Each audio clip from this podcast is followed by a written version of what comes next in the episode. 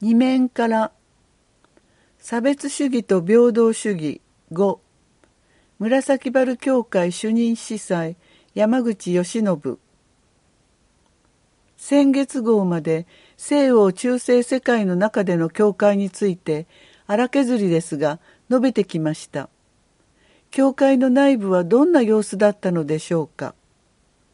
文明史家ポミアンによると大聖堂の内部構造は身分に分割された社会の対応を再現していた。聖職者の場と俗人の場が分けられ俗人の場には貴族市民仮想民それぞれの場が確保されていた。礼拝の場であるだけでなく公共の場でもあった大聖堂はその点で領主の住居である城や館都市役人の拠点であり平民は暴動の際にしか入れない視聴者とは異なっていた。これらの建物のそれぞれの規模は諸権力の階層や優越を目指す聖職者たちの主張を目に見える形で表現していた。封建社会では個人同士の関係は本質的に階層化されていた。また中世の礼拝堂の様子は例えば今ヨーロッパの古い教会を訪ねてみるとどこにも改宗が座る重い木の長椅子がある。教会に集まった人たちは礼拝の時もそれ以外の時もこの椅子に座って祈りを捧げる。ところが宗教改革以前の礼拝堂にはこのような椅子は用意されていなかった。民衆はいわば立ち見の観客であり礼拝やミサが執り行われる間ただ立って見ていればよかった。礼拝もミサもすべてラテン語。その時々に何が行われているのか神父は何を唱えているのかその意味を理解する必要はなかったのである。民衆はそういう教会にとっては脇役あるいは添え物に過ぎなかったのである。徳善義和。教会はキリストにおいて一つの体であるはずなのに聖職者は聖なる存在一般信徒は俗人という階層社会となりました。ミサにおいて聖職者を一般の人々から引き離す点で劇的ともいえる進展があった。ミサはこれまでその土台となる食事の形式を保ってきたが初代においてすでに共同体全体の行為としての原初的性格から徐々に離れ始めていた。民衆は次第に全体的参加という立場から除外されミサはもっぱら司祭の仕事となり人々は観客の立場に置かれるようになった。中世のミサにおいて司祭はもはや以前のように普段着を着ることはなく代わりにずっしりと重い刺繍で飾られた祭服かずらをつけきれいに装飾された内陣に入り人々には理解できない言葉でつぶやくように祈り始めるのであった。もはや人々には性別のために自分たちの普通のパンを持ってくることは許されず代わりに司祭は貨幣の大きさに焼かれた種なしパンを性別した。以前やっていたように立ったまま手でそのパンをいただくことは許されずひざまずいて舌の上にそれを乗せてもらわなければならないしカリス杯。の方は配慮を差し止められてしまった。冒険コッター。現在まで続いているこういった状態はイエスが意図した教会の姿なのであろうか。同様のことをプロテスタントの天霊史学者のナーゲルも10世紀頃のフランク王国のこととしていくつかの祈祷の特徴を述べてから高度な文化の言語としてラテン語に固執したことはミサの典礼を教職者たちの聖域としてしまった次の数世紀の間礼拝史指揮者が聞き取れないほど低い声で祈る多くの祈祷は礼拝のこのような発展をますます推進する結果となった今やカノンミサの封建文は小声で行うのが一般的となった。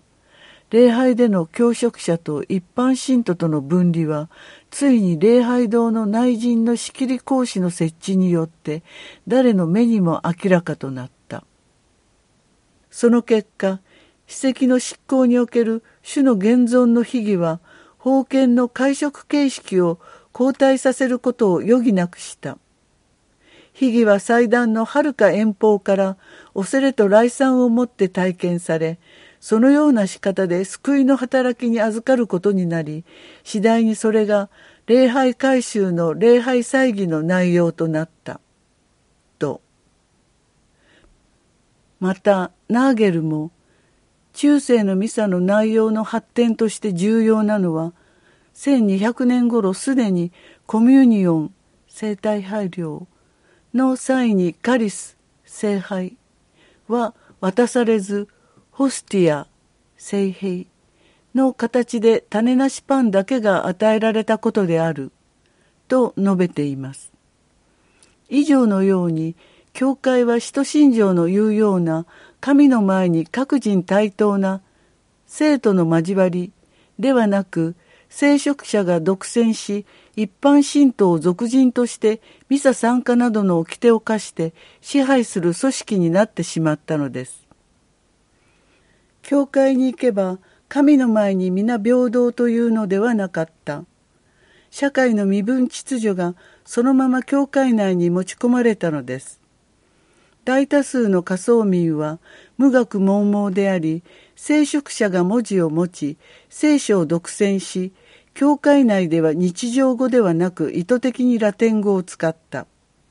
そもそもキリスト教や聖書を積極的に教えようとしていなかった。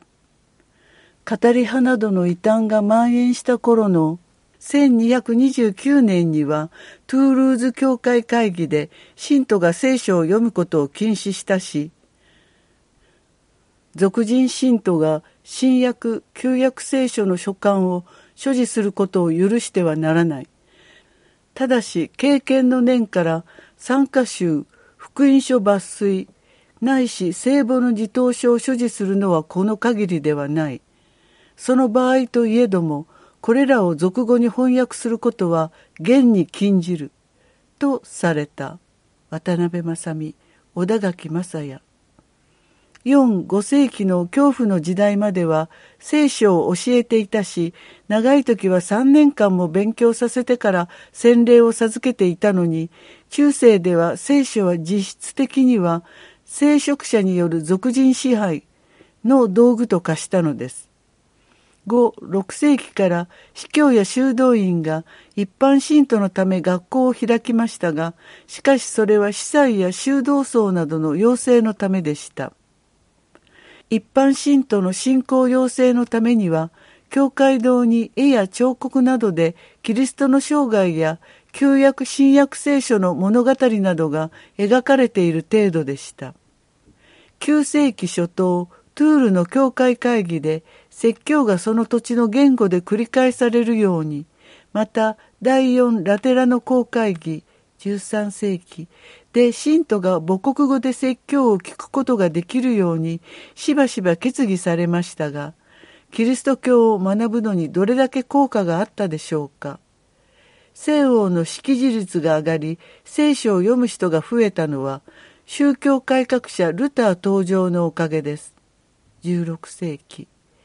先月号に示した図の中に異端審問官を挙げています。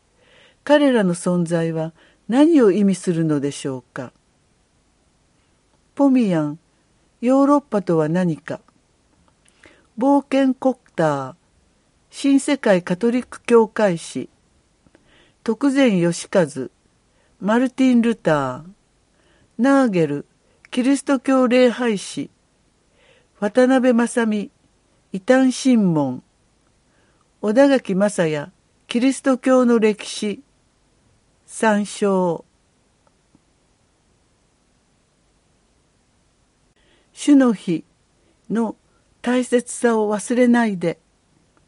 コロナ感染広がる中でザビエル教会の対策6月下旬から7月上旬にかけて新型コロナウイルス感染者数が激増した鹿児島県。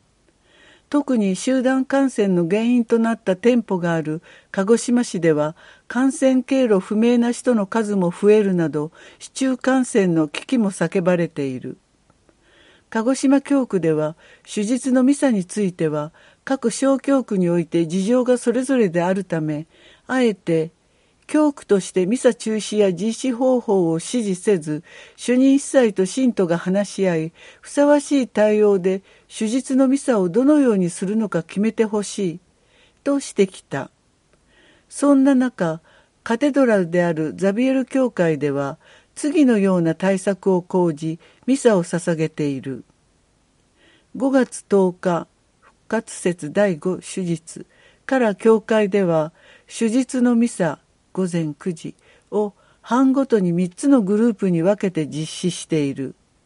もちろんミサに参列する際はマスク着用とし、聖堂に入る前に入り口での相互検温を進め、発熱の症状がある人の入道を自粛してもらっている。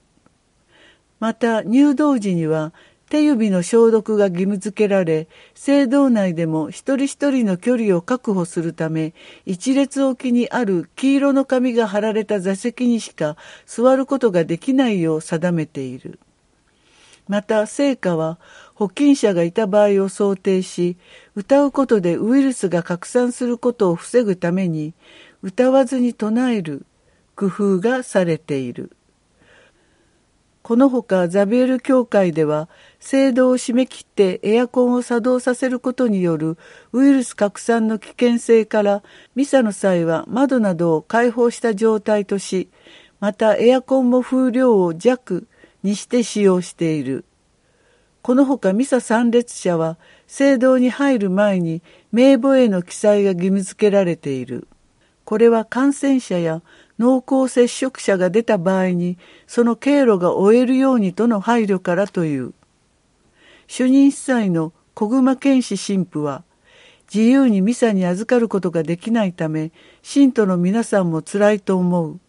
手術のミサに参列できない場合は霊的生態配慮をすることが勧められる。